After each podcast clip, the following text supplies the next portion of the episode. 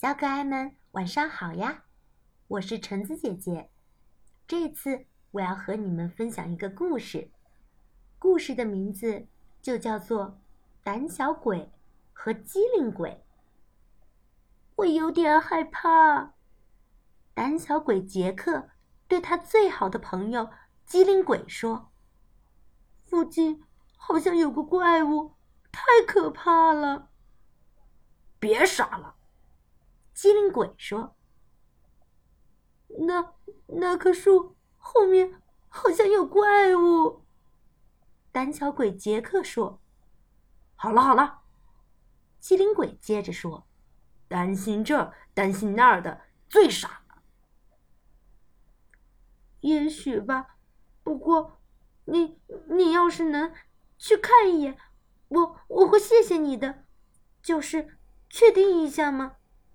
胆小鬼杰克说：“这儿没有怪物。”机灵鬼说：“这也没有。”哦，胆小鬼杰克又接着说：“哎呀，工具房里好像有个怪物，它长着尖尖的牙齿，吓人的头发。”嘿，真不知道。你哪来这么多这些奇奇怪怪的想法？机灵鬼说：“不管怎样，胆小鬼说，你要是能去看一眼，确定，确定真的没有，我我会感谢你的。”哼，这儿没有怪物。机灵鬼说：“哦，天哪！”那边的戏水池里好像有个怪物，他他会冷不丁的蹦出来，阴森森的朝我笑着，冲我瞪着眼珠子。哟，我的天哪！机灵鬼说：“你的想象力可真够丰富的。”随你怎么说，不过你还是去看一眼吧，我会感觉好一些的。嗯，安全起见嘛。没办法，机灵鬼只好又去再查探了一番。这儿没有怪物，他说。这儿也没有。哦，胆小鬼杰克说：“要是那那门后面有个怪物怎么办呀？”他每只手上只有两根手指头。从信箱里盯着我，伸出可怕的舌头来，那那该怎么办呢？哎，胆小鬼杰克，你必须明白，这种事永远不会发生的。当当然不会，不过你要是去查看查看，我我感觉好多了。嗯，以防万一嘛。没办法。机灵鬼只好再去查看一番。这儿没有怪物，这儿也没有。哦，胆小鬼杰克说：“要是桌子底下有只怪物怎么办？它长着瘦长瘦长的大脚，从桌子底下跳出来，简直要把我吓昏了嘛？该怎么办呢？”嘿呀！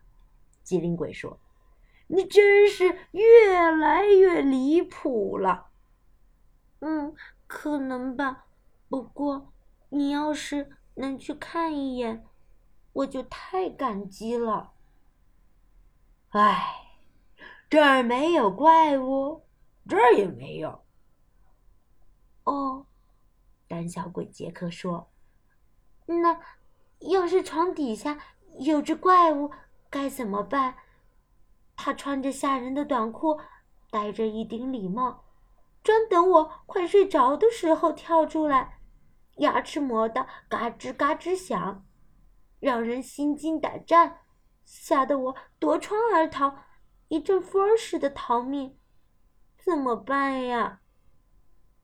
胆小鬼杰克，你简直太异想天开了。没错。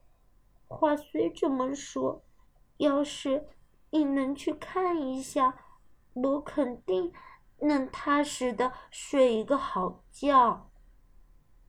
没办法，机灵鬼只好又在床上、床下搜索了一番，告诉胆小鬼，那里什么也没有。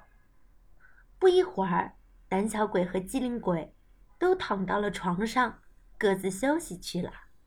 嘿，胆小鬼杰克！机灵鬼小声说：“我睡不着。”怎么了？胆小鬼杰克问。“我好像听到床下面有袜子的声音，我最害怕袜子了。”嘘，袜子说话了。好啦，我们今天的故事。就分享到这里吧，那么下次再见了。